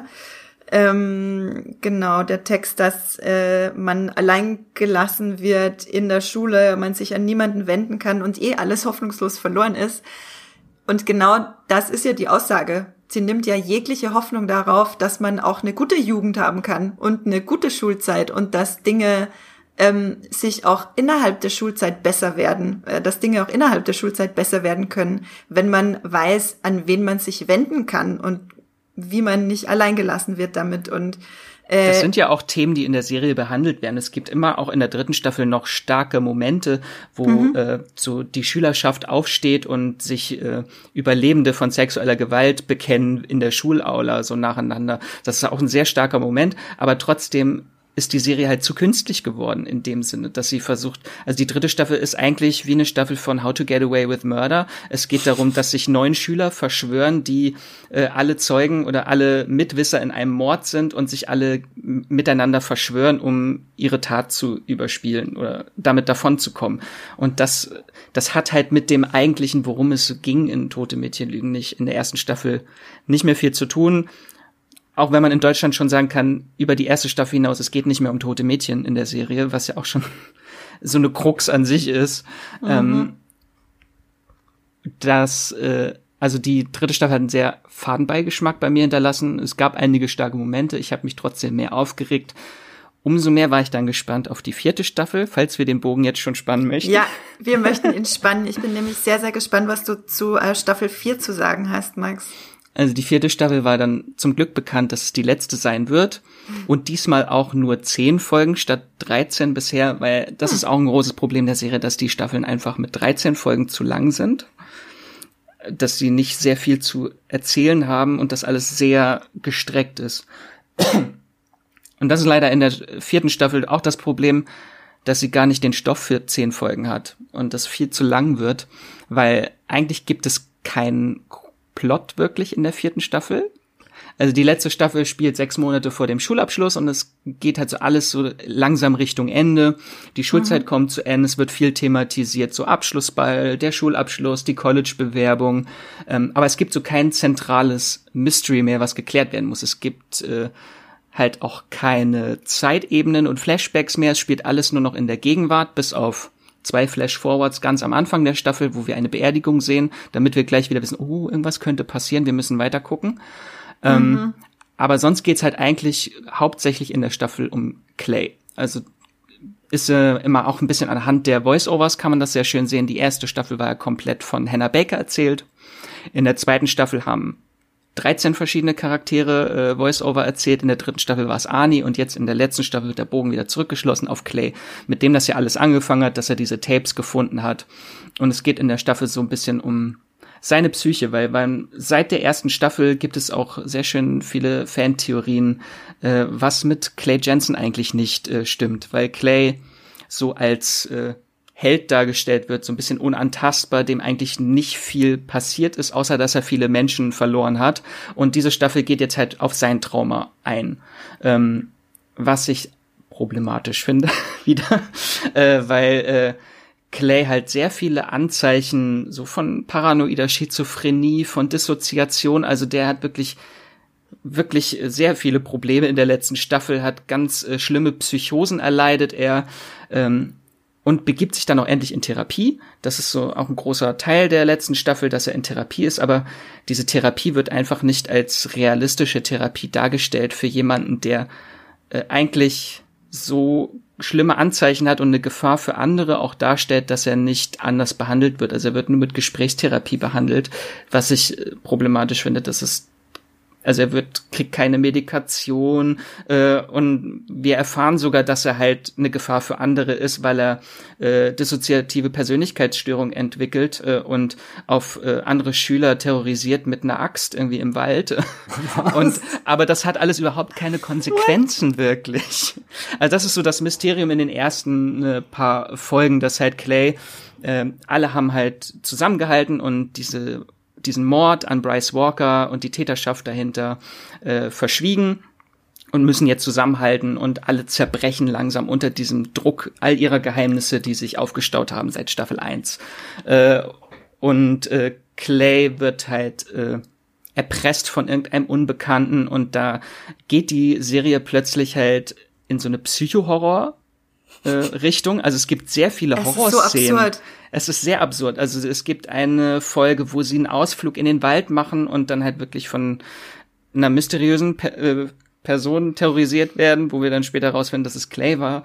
Äh, und dann haben sie so Horrorszenen, wo äh, Jessica im Wald Bryce sieht, den Geist von Bryce und plötzlich kommen Käfer aus seinem Gesicht Was? und seinen Was? Augen. Was? Das passt halt überhaupt nicht in diese Serie rein. Er ist unglaublich. Ich möchte da ganz kurz mal Jule zitieren, mit der wir äh, vor äh, äh, dem Podcast kurz geredet haben. Eine Kollegin von uns, die Staffel 4 schon gesehen hat. Und ich zitiere ihr O-Ton.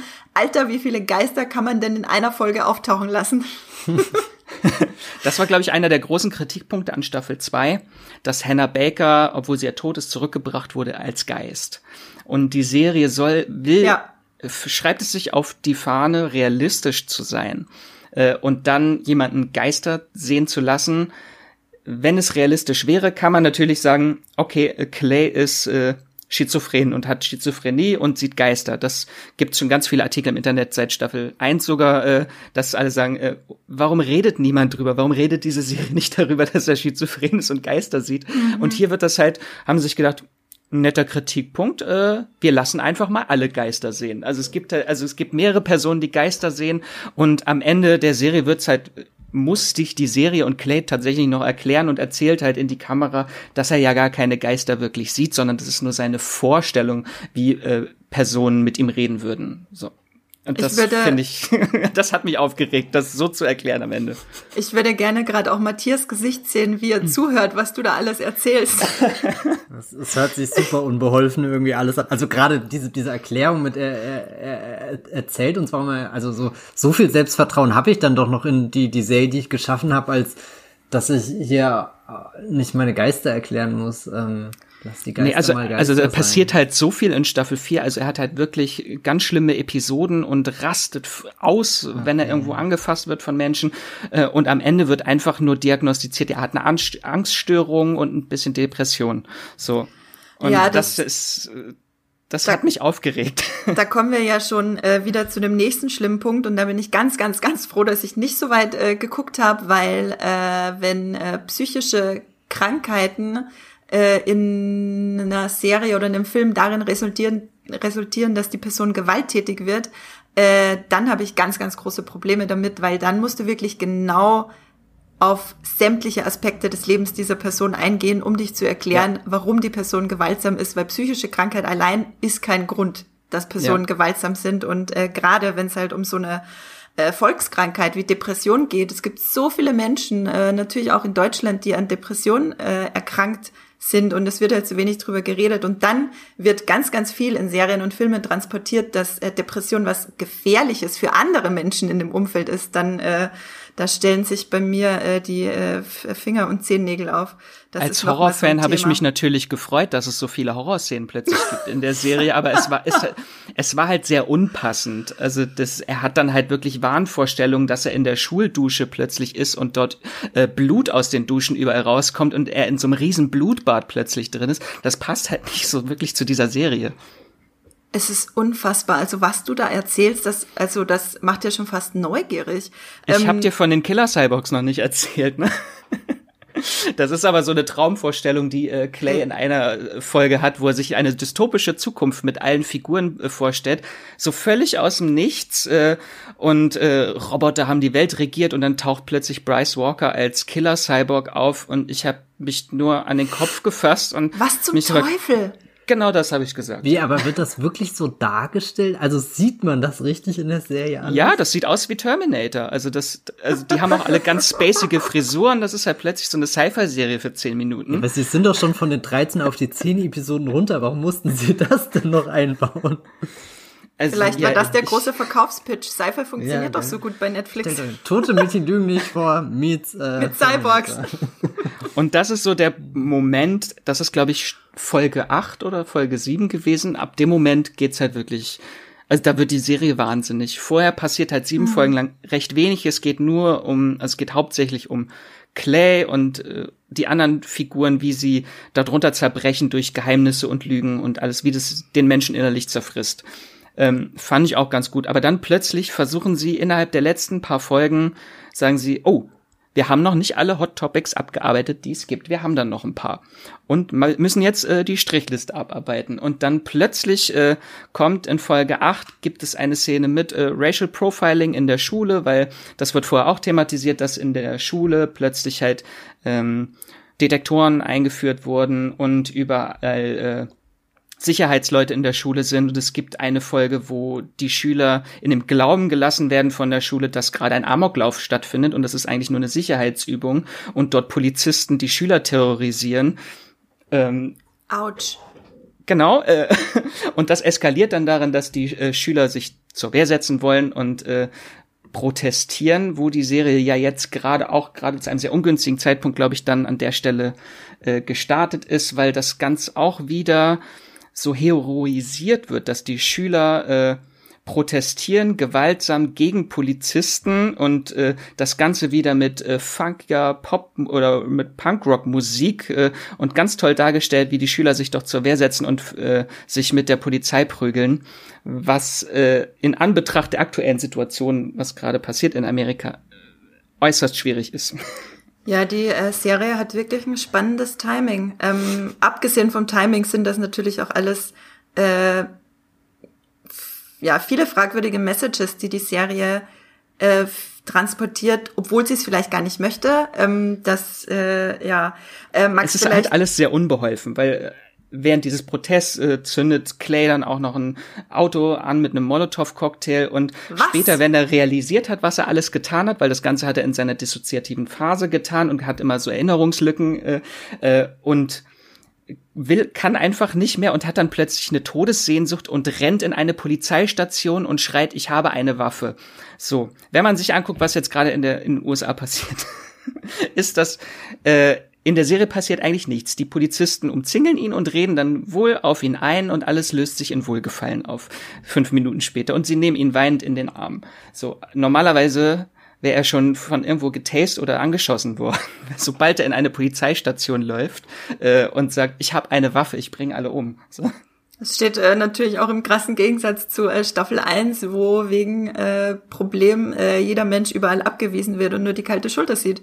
Ähm, ja, äh, Max, vielleicht kannst du ganz kurz noch mal sagen, wie sich äh, dieser qualitative Abstieg äh, in den Community-Daten von Staffel zu Staffel äh, zeigt.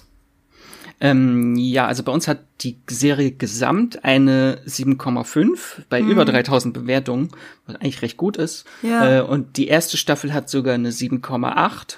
Und dann geht's, merkt man halt auch, wie wir es auch besprochen haben, in der zweiten Staffel ist dann nur noch eine 6,6 im Durchschnitt äh, und in Staffel 3 dann noch eine 6,4, was ich persönlich noch zu gut finde, aber das sei mhm. mal dahingestellt. Jeder darf ja was anderes gerne in der Serie sehen, was er möchte.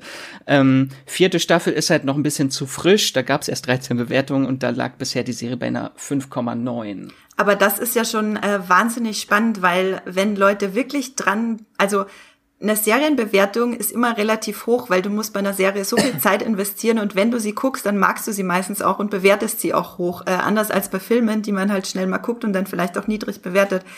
Aber wenn die Leute wirklich weiter gucken und es dann schlecht bewerten, dann heißt das ja, dass sie dranbleiben, weil sie wissen wollen, wie es weitergeht, es aber trotzdem nicht gut finden. Weiterhin, ja. Staffel für Staffel. Äh, und das ist ja, das passt ja auch irgendwie so ein bisschen zu dem, was über was wir viel geredet haben. Es ist halt ähm, die Charaktere, weil man so mit diesen Charakteren in Staffel 1 mitgelitten hat, dass man sie weiter begleiten möchte. Ist halt fraglich, ob es dafür eine Serie mit über 40 Folgen braucht, nur um zu sehen, wie die Charaktere weiterleben nach ihrem Trauma. Ja, nicht, wenn es äh, auf die Art dargestellt wird. Ähm, lass uns doch zum Abschluss ganz kurz auf das. Sollen wir noch über das Finale reden? Ach so, ja, äh, genau. Wir haben jetzt, der Podcast äh, äh, ist äh, auf jeden Fall schon sehr lange an dieser Stelle. Oh, aber Entschuldigung. Nein, nein, nein, nein, du musst dich nicht entschuldigen. Ich fand das äh, bisher alles wahnsinnig spannend und bin auch sehr froh um die Diskussion. Ähm, genau, erleuchte Matthias und mich ganz kurz, äh, was im Finale passiert und wie du es fandest. Erstmal hatte ich schon gar keine Lust, das Finale zu gucken, weil es fast 100 Minuten geht. Und dann dachte ich, oh mein Gott, was soll, also das ist eine der längsten Netflix-Folgen, die es jemals gab. so. äh, da hatte ich schon mal wenig Lust. Äh, aber man möchte natürlich wissen, wie es abläuft. In der vorletzten Folge war der Schulabschluss, äh, der Abschlussball und der endet damit, dass äh, Justin, einer der Hauptfiguren der Serie, plötzlich zusammenbricht und damit eröffnet das Finale, dass äh, plötzlich das komplette, ein kompletter Themenkomplex aufgemacht wird, äh, in dem gesagt wird, Justin hat AIDS und es ist zu spät, er kann nicht geheilt werden, er stirbt jetzt. Das Ganz schwieriges Thema, wo auch in den sozialen Medien sich viele darüber aufgeregt haben, dass die Serie mhm. jetzt irgendwie diese ganze HIV-Diskussion 30 Jahre zurückgeworfen hat. Äh, mhm. Kann man sehen, wie man möchte. Äh, also in Staffel 2 ging es halt darum, dass er obdachlos wurde und äh, heroinsüchtig war und sich prostituiert hat. Und seit dieser Zeit hat er sich mit HIV infiziert.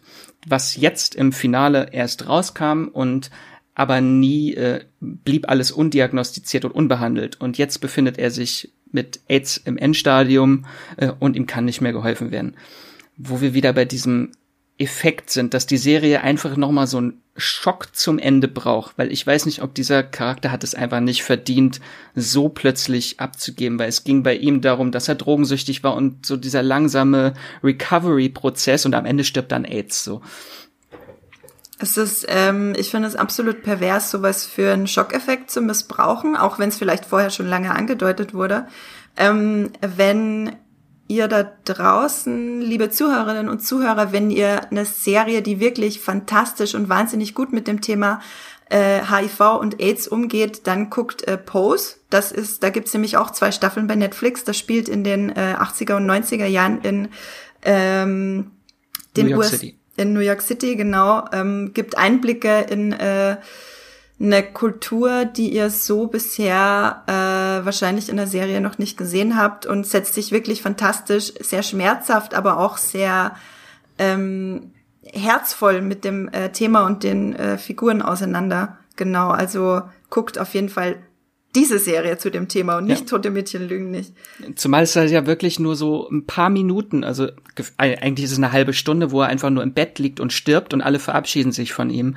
Und dieses Thema wird einfach nicht äh, wirklich thematisiert. Man hätte viel draus machen können, äh, was ich mir so am Anfang der Folge gewünscht hatte für das Finale. Boah, geht das jetzt darauf hinaus, dass es um äh, Assisted Suicide geht, so also um Sterbehilfe statt äh, selber äh, zu sterben, äh, sich dafür zu entscheiden. Äh, und war jetzt falsch ausgedrückt, sorry, aber du weißt, was ich meine. Ja, ja, ja. Dass es um, so die andere Richtung geht. Und natürlich äh, dann halt beenden sie am Ende ihre Schule und alles löst sich ein bisschen in Wohlgefallen auf. Sie kommen mit Mord alle davon. Das Ganze hat keine Konsequenzen. Äh, alle bis auf Clay sind nicht therapiert äh, und gehen in eine ungewisse Zukunft, aber sie haben die Schule überlebt, wo dann halt dieses ist, die Schule haben wir überlebt ja, ein bisschen schwierig. Ja, das finde ich halt auch mega problematisch, äh, um dann nochmal den Bogen zu spannen. Ähm, es geht ja in, in Staffel 1, die ich ja eben über weite Strecken sehr, sehr gerne mag, ist halt einfach dieses, wie, wie komme ich denn damit klar? Wie lebe ich denn selber weiter, wenn wirklich so schlimme Sachen passieren? Und dann die Message zu bekommen, so, sobald die Schule um ist, wird alles besser ist halt der größte Schwachsinn überhaupt, weil die Schule hat damit nichts zu tun. Wenn es dir schlecht geht, geht es dir auch nach der Schule schlecht. So, wenn dir schlimme Dinge ja. passiert sind, dann sind die nicht ungeschehen, nur weil du einen Schulabschluss hast und in einen neuen Lebensabschnitt startest. Ähm, genau. Und äh, da möchte ich jetzt ganz kurz äh, nochmal auf das Vermächtnis von Tote Mädchen Lügen nicht eingehen, bis wir dann äh, zum Abschluss kommen, weil wir jetzt schon wirklich, wirklich, wirklich viel geredet haben. Äh, Matthias, ähm, wie siehst du denn das Vermächtnis der Serie? Hast du das Gefühl, dass das bei Netflix äh, andere Serien oder irgendwie was Bestimmtes nach sich gezogen hat? Also was auch immer Max gerade eben erzählt hat, da bin ich mir jetzt ganz unsicher, was das Vermächtnis angeht äh, die Cyborg-Episode, das macht mich fertig. das habe ich so nicht erwartet, dass das in diesem Podcast ähm, passiert. Aber ich glaube schon, dass tote Mädchen Lügen nicht äh, für die äh, Netflix-Historie an sich äh, schon schon ein wichtiger Punkt war. Wir haben ja vorhin festgestellt, dass es äh, zu dem Zeitpunkt, als Tote Mädchen Lügen nicht äh, gestartet ist, noch nicht allzu viele wirklich große Marken auf Netflix gab. Ich meine, klar, man kann immer argumentieren, die zeigen Better Call Saul, die zeigen Riverdale, aber das sind ja keine Eigenproduktionen, die haben sie ja nur lizenziert bei uns in Deutschland. Im amerikanischen Netflix können die zum Beispiel nicht wirklich zum Katalog, weil da dann eben äh, Better Call Saul zuerst auf AMC läuft und Riverdale auf The CW. Äh, da gab's dann eben House of Cards, da gab's Stranger Things, da gab's Orange is the New Black, aber ich glaube, äh, Tote Mädchen lügen nicht hat da schon noch mal so eine eigene kleine Nische, so eine Kerbe irgendwie aufgemacht an Serien, die eher das jugendliche, junge Publikum ansprechen, ihm auch irgendwie auf Augenhöhe begegnen, dadurch, dass es Konflikte sind, die man, mit denen man sich identifizieren kann, auch äh, äh, Figuren natürlich, die im gleichen Alters sind und äh, wir haben jetzt auch vorhin schon äh, Elite zum Beispiel erwähnt, diese spanische Serie, die natürlich sich nicht direkt mit äh, äh, Tote Mädchen Lügen nicht vergleichen lässt, weil es tonal Unterschiede gibt oder so, aber zumindest äh, diese, diese Zielgruppe aufgemacht, in der dann auch Sachen eben wie Sex Education entstanden sind. Und ich glaube, dass Sex Education vielleicht nicht entstanden wäre, wenn es nicht vorher den Testlauf mit Tote Mädchen Lügen nicht gegeben hätte, wo man gemerkt hat, okay, wir haben junge Zuschauer, die darauf stehen, was passiert in der Highschool, was sind, keine Ahnung, Dinge, mit denen ich mich alltäglich beschäftige, meine sexuelle Identität und so. Und, und ehrlich gesagt kann man da sogar vielleicht so eine, so eine Entwicklung sogar beobachten. Das finde ich eigentlich sehr schön, wo wir jetzt sagen, okay, äh, mit, mit in Bezugnahme von dem, was Max gesagt hat, ist dieses äh, Certain Reasons Why Experiment am Ende eher äh, dezent aus dem Ruder gelaufen. Ähm, Finde ich es sehr schön, dass äh, auf der gleichen Plattform eine Serie wie Sex Education ähm, entstehen kann, die bestimmt auch noch nicht perfekt ist, äh, aber, aber trotzdem schon mal äh, eine deutlich äh, positivere Botschaft sendet und sich trotzdem facettenreich mit äh, verschiedenen äh, Themen ähm, beschäftigt, die man jetzt so, glaube ich, in der Schule nicht unbedingt im Geschichtsbuch äh, findet, weil da dann doch irgendwie die, die, wie sagt man, die, die Mühlräder langsamer malen? Ist das eine Redenswendung? Oh, ich weiß es nicht. Ich sollte das nicht benutzen, Podcast. Ihr wisst, was ich meine. Äh, äh, also da habe ich das Gefühl, da, da ist schon ein, ein kleiner Fortschritt ähm, zu erkennen. Ja. Ich weiß allerdings nicht, wie das Vermächtnis von totem Mädchen Lügen nicht an sich aussieht. Das würde mich sehr interessieren, ob in zehn Jahren die Serie da immer noch quasi, wenn wir ein Network anschauen, da gibt's ja Reruns von Big Bang Theory bis zum Umfallen, ob Tote Mädchen lügen nicht auch so eine Serie ist, die sich über Generationen weiterträgt oder ob es da jetzt speziell diese eine Generation gibt, die das auf Netflix entdeckt hat, jetzt die vier Staffeln dabei war und für die die Reise jetzt aber auch zu Ende ist, weil ich glaube, die nächste Netflix-Generation, die, die, die muss ja gar nicht im Archiv wühlen, um die nächste Teenie-Serie zu finden, sondern die kriegt ja jeden Freitag eine neue. Ähm, also so, so, das wird eh ähm, im Laufe der Zeit sehr spannend anzuschauen, was, was ist die Halbwertszeit von äh, Netflix-Serien, aber ich glaube, das ist ein ganz anderer Podcast. Ja, ich glaube, vielleicht treffen wir uns auch einfach in einem Jahr wieder und gucken äh, zurück, äh, nochmal zurück auf die Serie und was ich, äh, oder in zehn Jahren, keine Ahnung, wie lange es diesen Podcast gibt, äh, Daumen drücken. Vielleicht habt ihr bis dahin zu Ende geguckt, oder? ja, ich bin mir nicht sicher, ehrlich gesagt. Aber ich werde mir die, äh, die Robocop, nee, die Terminator-Folge anschauen. Ich habe jetzt abschließend noch eine ganz wichtige Sache zu sagen, die sich an alle Zuhörerinnen und Zuhörer da draußen richtet. Und zwar, wenn ihr euch von dieser Thematik, von den schweren Themen, die wir, über die wir alle geredet haben, in diesem Podcast betroffen fühlt, dann kontaktiert umgehend die Telefonseelsorge. Anders als in Tote Mädchen Lügen nicht manchmal transportiert wird, gibt es wirklich Menschen, die euch helfen wollen und Menschen, die euch gerne helfen, die euch gerne zuhören und reden hilft Wirklich. Ähm, unter der kostenlosen Hotline 0800 1110 111 oder unter 0800 1110 222. Da erhaltet ihr Hilfe von Beratern, die schon in vielen Fällen Auswegen, äh, Auswege gefunden haben aus äh, scheinbar aussichtslosen Situationen. Und äh, ich werde euch das auch auf jeden Fall in die Beschreibung des Podcasts legen und in die Show Notes, damit ihr das auf jeden Fall parat habt. Genau. Man kann auch, man kann auch gerne auf die Website äh, 13reason2.info gehen. Dort gibt es halt die ganzen Themen, die in der Serie angesprochen, gibt es Essays dazu und auch Hilfestellungen. Also da gibt's auch nochmal wie so ein Hub, wo man Hilfe suchen kann und sich mit dem Thema auseinandersetzen kann. Äh, danke für den Hinweis, Max.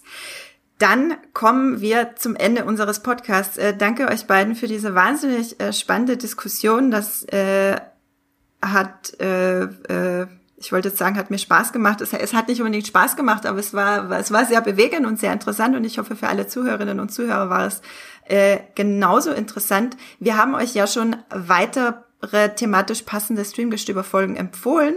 Da haben wir zum Beispiel einen Podcast zu äh, Sex Education und wie gut die meisten äh, Teenie-Serien bei Netflix sind, äh, eben auch mit äh, Max Matthias und mir. Und ähm, wir haben Podcast zu Elite, und wir haben auch einen zu Euphoria, das haben wir vorhin kurz angeschnitten. Da könnt ihr auf jeden Fall überall reinhören, wenn euch das Thema weiter interessiert. Ähm, und es geht natürlich auch ein riesiges Dankeschön an euch da draußen äh, fürs Zuhören und fürs Dabeibleiben. Und wie gesagt, freuen wir uns wahnsinnig über euer Feedback und wollen wissen, was ihr zu dem ganzen Thema zu sagen habt, weil da hat, glaube ich, jeder was zu sagen zu dem Thema. Äh, Matthias, wo kann man dich denn außerhalb des Podcasts lesen? Äh, ihr könnt mich natürlich auf Movieplot lesen. Da schreibe ich unter meinem ganz normalen Namen Matthias Hopf. Und unter dem findet ihr mich auch bei Twitter, alternativ unter dem Handle at Bibelbrox mit 3e. Max? Mich findet ihr bei Moviepilot, Instagram und Twitter immer unter Wieselmax. Mich findet ihr bei Twitter und äh, Instagram unter Andrea Woeger und bei Moviepilot unter Science Fiction klein und zusammengeschrieben. Dann sag ich nochmal großen Dank fürs Zuhören dieser doch sehr äh, ja äh, äh, schweren Folge könnte man sagen. Ich hoffe, ihr habt äh, äh, viel äh, äh, Anregung zum äh, Denken mitnehmen können und sage Tschüss und streamt was Schönes. Ciao. Ciao. Das war die neue Folge Streamgestöber. Abonniert uns bei Spotify, Apple oder der Podcast-App eures Vertrauens und wir freuen uns auch ganz besonders über eure Bewertung. Die Musik wurde aufgenommen und produziert von Tomatenplatten. Feedback und Wünsche gehen an podcast.muipilot.de. Wie ihr mit eurer Sprachnachricht im Podcast landet, erfahrt ihr in den Shownotes und unter www.muipilot.de slash podcast.